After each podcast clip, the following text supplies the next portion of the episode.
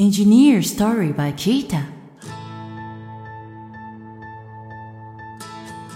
日本最大級のエンジニアコミュニティ、キータプロダクトマネージャーの清野俊文です。この番組では日本で活躍するエンジニアをゲストに迎え、キャリアやモチベーションの話を深掘りしながら、エンジニアの皆さんに役立つヒントを発信していきます。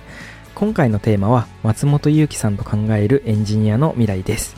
はい、今回はですね、まあ、ここまでで、まあ、ソフトウェアの可能性みたいなところについてもいろいろお話ししてきたので、次はそこからこう、未来っていうところについて、こう、つなげてお話ししていけたらなと思ってます。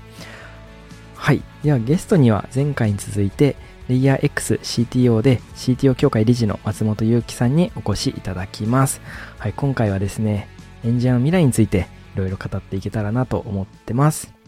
本日のゲストを紹介します。レイヤー X CTO で CTO 協会理事の松本祐樹さんです。よろしくお願いします。よろしくお願いします。これまでですね、松本さんとは CTO 視点でのエンジニアリングやフィンテックとソフトウェアについてお話しいただきました。はい、今回はですね、エンジニアの未来について考えていきたいなと思います。はい、ということで、まあ、未来についてお話っていうところで最初にまずお伺いしたいなっていうのが、こう前回のお話の中で、こう、まず今、こういろいろ技術っていうところを、新しい技術を使っていくっていう以前に、やっぱソフトウェアで、こう、まあ DX みたいなところ、まあ土台を作っていくことが大切だよねってお話あったと思うんですけど、仮にそこが、こう、すべて完了していく未来があったとしたら、その後こう、エンジニアだったりとか、ソフトウェアの役割ってどうなっていくのかな、みたいなところについて、もしお考えあればお伺いしてみたいなと思います。あの、コンピューテーショナルシンキングっていう概念については、なんかはいいつまでもやっぱり生きる概念だなと思っていて、まあ、はい SARS を使うにしろ何を使うにしろ、はい。まあ、組織設計をするときに、うん。まあ、その僕らこう、オブジェクトとその間のメッセージとしてこう、物事を設計しますけど、はい。まあ同じようにこう、ソフトウェア的に、あの、会社を設計するみたいなこととか、うん。目の前の仕事を設計するみたいなことっていうのは、まあ、うん常に必要になり続けるので、うんまあ、この概念自体はなくなることがないと思ってます。うんうんうんただその、まあ年々、まあ僕自身がこうエンジニアを始めた頃が、うん。ちょうどクラウドがどんどんこう使われるようになり始めた時期かなと思ってるんですけど、うんうんうん。あの頃って、まあ、インフラをまあメインで見る方っていう、まあ職業と、うんまあソフトウェアを作る方っていう、まあこの職業の、まあ差分がこうデブとオプスとあったんですけど、うんまあそれがこうクラウドでソフトウェアで、まあ一括で行えるようになってきて、うん。まあ一つの職職になっていったりして、うんうんうんまあまあある種簡単になってきてるんですよね。はい。で、まあそこからまだまだこう難しい、いや、スケールするプロダクト作るの難しいねって言ってたのが、うん。個人的な感覚で、このまあ十数年経ってみて、うん。まあそんなに悩むことがなくなってきたなと思ってるんですよ。うんうんうん難しいソフトウェアを作らない限りは。うん。普通のソフトウェア作るにおいてう、ん。めちゃくちゃ簡単になってると。うんあのうんまあ好きな人はやっぱりその Kubernetes で、Istio であのすごいこうサービスメッシュ組むぞなんだっていうのはあると思うんですけど、うんうんうん一般的にソフトウェアを作る上では、そんな複雑なことをしなくてよくなってきているなと。うんうんうんだからプロトタイピングでね、あの、簡単にこう、まあ、バース使って、まうんあ、あの、作る人もいれば、うん例えば、爆落って、うんあの、中身はですね、もう本当 ECS、ファーゲート、で、オーロラとかうん、うんうんうん基本的なパーツだけで作ってるんですね。はい。で、それであのスピードで、うんあのクオリティで物が出来上がるっていうのは、うんまあなんかこう自画自賛的であれ、ちょっと難しいんですけど、はい。やっぱいいもの作ってるんですよ。うんうんうんで、それは、がすごくこう、昔と比べると簡単になっているなと思っていて、うんまあよりこう、ことに向き合うみたいなことが必要になってきていて、うん。で、これがですね、まあ、また10年経つと、うん。もうそもそもソフトウェアを書くみたいな仕事自体が、うん。どんどん抽象化されてしまうなっていう感覚を今持っていて、うんまあ、すでに今時点でですね、プロダクトでより新しいものを作ろうとする、うん。新しいこう、まあ、発想でものを作ろうとしたら、ソフトウェア分かってるだけじゃダメになってきてるなと思っています。あの、機械学習というか、うんうんうん。あの、まあ、どこかこう中国に出張行った時に、確かテンセントの人だったかな、こうおっしゃったんですけど、こう、あ don't call just learn って言って、あの、うん。まああの学習させるんだと。うん。コーディングするんじゃなくて学習させるんだってことを言おっしゃっていて、うんうんうんあまさにそうだなと。なんかうん。こう、プロダクト作りのパラダイムが変わってきてるなと思ってるので、うんうんまあどんどんこう、普通のソフトウェアエンジニアリングのうんだけで完結するプロダクトって、うん。まあ普通のっていうとちょっとこう幅が曖昧であれなんですけども、うんうんまあ、これまでやっていたような、うんまあ、サーバークライアント型のこう、プログラミング、まあ、ソフトウェア作っていくぜみたいな、まあ、クラウドで使って作っていくぜみたいなだけの知識じゃ、新しいものができなくなってきてるし、うんまあ、言わんや10年後やと。いうことだと思うんですね。うんなので、あの、 computational thinking 的な向き合い方とか、お客様に向き合ってどう改善するか、これはいつまでも廃れないだろうと思うんですが、うん。まあ、エンジニアリングとして、まあ、ソフトウェアエンジニアとしての働き方は、うん。まあ、だいぶ変化を迎えるんじゃないかなというか、うん。いやー、この数ヶ月ですごく変化の兆しが出てるなとは思っています。うんうんうんうん。ありがとうございます。まさに最近だと、まあ、キータでもよく記事に載ったりするんですけど、あの、チャット GPT とか、こう、あの、自然言語でこういうコード書きたいって言ったら、本当にその JavaScript コードが出てきちゃうみたいな、まあそういう、まあある意味でパラダイムシフトに近いこととかも起こってきていると思うので、本当にこうエンジニアの役割って、本当にコーディングをいわゆるただプログラミングするだけではなくて、やっぱ本当にどんどんどんどんそこが抽象化されていって、ものづくりとか、こう課題解決みたいなところにこうフォーカスが当たっていくのかなっていうのは、まあ、僕自身も日々、あの、聞いたと携わっている中で感じているところです。いや、実際自分がコード書いててもですよ。うん今、コパイロットすごい好きなんですけど、はいまあ、あれ使っていて、はい。あの、まあ例えばコード書くじゃないですか。はい。テストコード書こうとするじゃないですか。テストコード生成してくれちゃうんですよね。パパって。そうですね。俺の仕事どこみたいな。はい。なんか書いてるのか書いてない、書かされてるのかがわかんないみたいな。なんかもう機械と仲良くなった方がコードが早く書けるってことに気づいて、うん。もうなんかあの、コパイロットにどう、なんかこう文字打ち込んだら一番よく保管してくれるかなっていう思考に頭が切り替わるようになってきたり、うん。あの、ちなみにメール書くときもコパイロット使ったりとかするんですよ。ああ、そうなんですね。はいへえ。もうなんか、あの、全然余談ですけど、こうメール書くときに、はいいや、時効の挨拶とかめんどくせえなと思って、はいなんかこう、ちょこっとこう、なんか冒頭文章書いたりすると、はい。まあ、保管してくれたりするんで、はい。それで書いたり、まあ、チャット GPT に、うん。この内容でメール作ってって言ったら作ってくれますし、はい。まあ、そういった形で突破できるようになってるんで、まあ、うん。コードを書くという行為自体が、うん。まあ、とても楽しいんだけども、なんか、趣味の世界になってくる可能性があるなと。うんうん事業上のその重要度で考えていくと。うん。そういう、こう、僕はワクワクなんですけど、やっぱりこう、それが好きな人にとってはなんか面白くない時代になるんじゃないかなと思ってますね。うんうんうんうんうん。ありがとうございます。なんかそういうこう、まあある意味でいろんなことが、こう、他の、なんだ、なんだろうな。まあエンジニアの役割だったところがこう、切り離されていくっていう未来がある中で、その中で逆にやっぱ新しく生まれてくる役割とか考えないといけないことみたいなのもあると思うんですけど、なんかそういうのがこう、なんだろうな。今後こういうことを多分学んでいかないといけないとか、こういうことをキャッチアップまあ、インジアンスタンスとしてしていった方がいいみたいなのがあれば、まあ、先ほど機械学習の話あったと思うんですけど、だからもうちょっと何かあればお伺いしてみたいです。なんかソフトウェアエンジニアリングかける。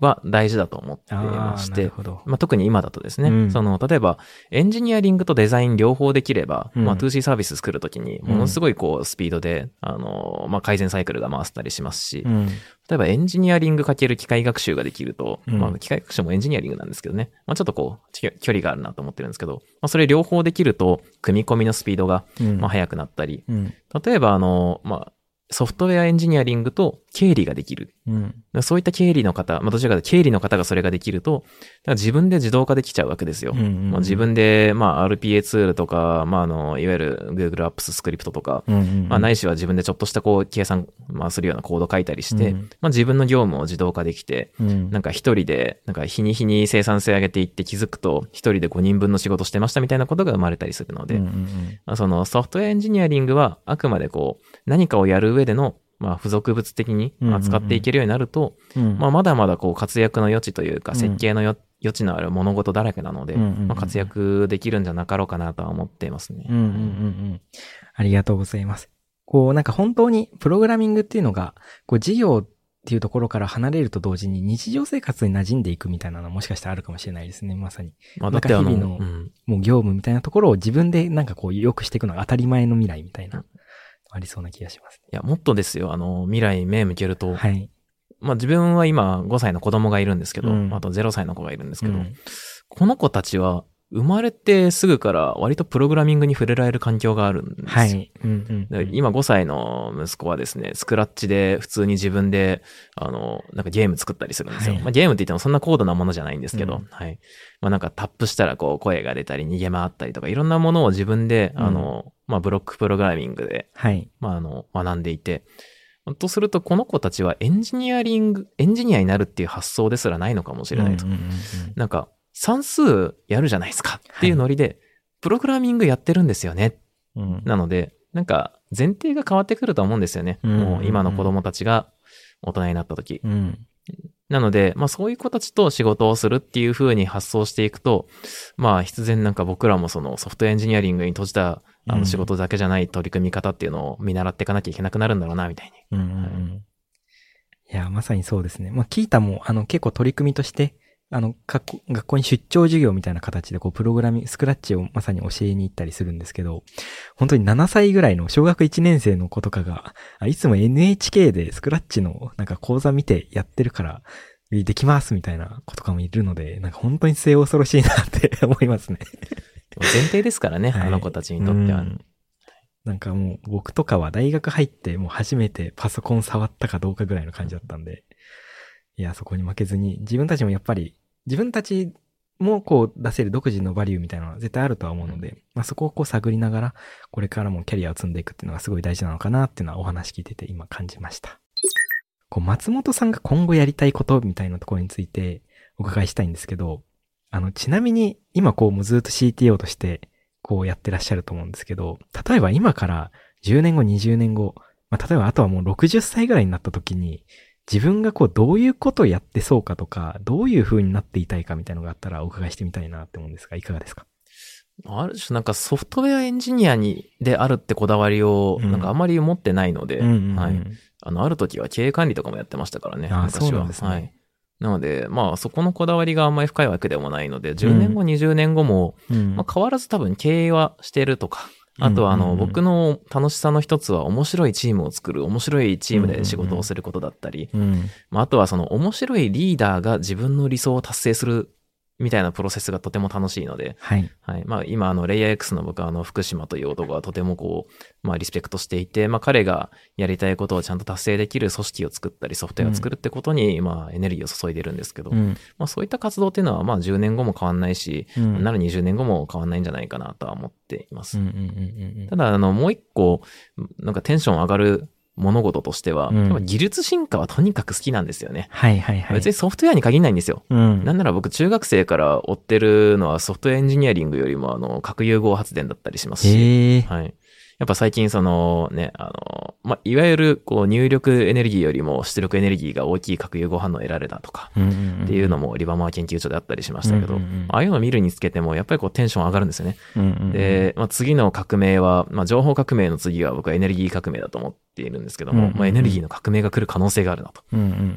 で、エネルギーが無尽蔵になるんだとしたら、なんかこう違うパラダイムの世界が生まれてくると。うん。食料も水も困らない世界が来る。うん地球もクリーンな状態になるみたいな。んんんそういうのをどう達成していくか、そこになんかこう、少しでも貢献できないかみたいな。うん。まあなんかそのブレイクスルーは作れないかもしれないが、うんまあそのブレイクスルーを生むための土壌は作れるんじゃないかとか、うん要素技術は作れるんじゃないかみたいな。うんうんもしくはそれが作られた後に、うんそれを世界中に広めるお手伝いができるんじゃないかとか。うんまあそういったことをずっとこう思考しながら、まあ技術で世の中が変わっていくってことに、とにかくこう、目を輝かせるタイプなので、うんうん。まあ、それは自動運転もそうかもしれないですし、宇宙開発もそうかもしれないですし、うん。まあなんか面白い技術をとにかく追いかけ回しては、うん。なんか事業を作ったり、貢献したり、まあ時には寄付とかもね、含めてうんうん。やっていくいくんじゃないかなとは思ってますね。うんうんうん。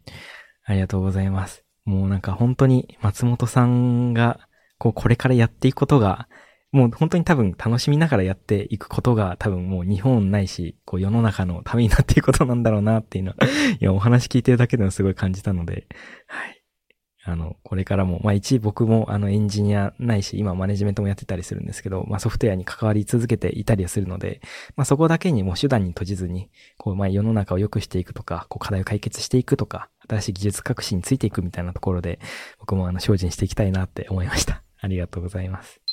ではですね、最後に聞いていらっしゃる、まあエンジニアの方が多いかなと思うんですが、こうリスナーの方へこうメッセージなどあればお伺いしてもいいですか？まあ、あの、メッセージとしてそうですね。あの、まあ、今の、まあ、うん自分がやっていることのの、話とかも結構これまで、まあ3回含めて、うんあの、やってきたんですけど、うんまあ、リスナーの皆さんにお伝えしたいのは、いや、レイヤー X 楽しんで一緒に仕事しませんかっていうのが一番大きいですね。はい。まあ、ただ、だ、あの、少なくとも、やっぱりこう、パラダイムを変えようとしている、なんか、スタートアップがいっぱい今出てきているなとは思っていて、うんまあ、それはその、まあ、SARS とか、フィンテックとか、まあ、機械学習とか、いろんな領域で、こう、世の中をより良くしようと思って頑張ってるスタートアップは、まあ、たくさんいると思うんですけど、うん。まあ、レイヤー X も本当その一社だと思っていて、まあ、あの、今、まあ、SARS だけじゃなくて、フィンテックとか、まあ、うん。R&D とか、うん。あとですね、あの、僕ら、今、まあ、大体こう、まあ、半年にとか、まあ、一年にとか、こう、単位はわかんないですけど、まあ、次々新規事業を作っていくこと自体を前提にしようみたいな話もしていて、うんうんまあ、すでにあの、福島とはよく新規事業を何するって話をずっとしてるぐらいなんで、うんまあ、3事業あるけどまだやりますと。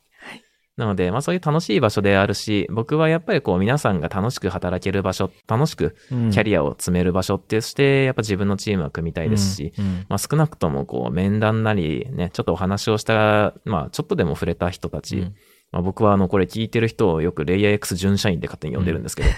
の人たちも含めてみんな楽しくなれたらなとは思ってるんで、うん。まあそういうことにね、ちょっとでも興味持ってくれるんであれば、まあぜひ一緒に面白いものを作りませんかっていうのが、うん。まあ僕からちょっと伝えたい熱いメッセージでした。はい、ありがとうございます。いや、もう本当に第、あの、この3回続けていろいろお話ししてきた中で、リア X さんのこう魅力もそうですし、やっぱ松本さん自体のこう魅力とか熱意みたいなところもすごい感じたので、はい、ぜひですね、あの、リスナーの方にもその思い届いたらいいなっていうふうに思いました。松本さん3回にわたりありがとうございました。それではですね、何かお知らせありましたらお願いします。そうですね。あの、まあ、お知らせといっても、あの、今、こう、イベントやってますとかそういうことはないんですけども、あの、今、我々、まあ、あの、常に、まあ、メンバーは募集しておりますというので、あの、特にポジションも、本当何でもかんでも空いている状態で、あの、今年も来年もどんどん組織は、あの、売買ゲームで拡大していくぐらいの計画を組んでいるので、まあ、ぜひ、あの、楽しい仲間と面白いプロダクトを作りたいって方をお待ちしております。まあ、あと、そうですね、あの、まあ、我々の SARS とかも、まあ、あの、とか、あと多分こん、もうこの春かな、からぐらいには、まあ、新規サービス、2C 向けの金融サービスもリリースされる予定ですので、まだあくまで予定で、あの、ライセンス次第にはなるんですけども、まあ、そういったところも出していきますんで、皆さん、あの、生温かく見守っていただけると嬉しいなと思っております。は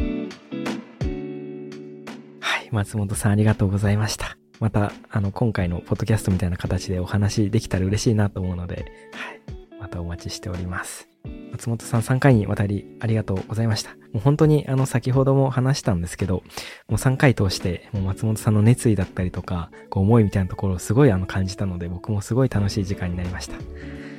松本さんとは前回は企業金融のソフトウェア活用とデジタル化について、そして前々回は CTO 視点でのエンジニアリングについてお話ししていますので、ぜひこちらのエピソードもお聞きください。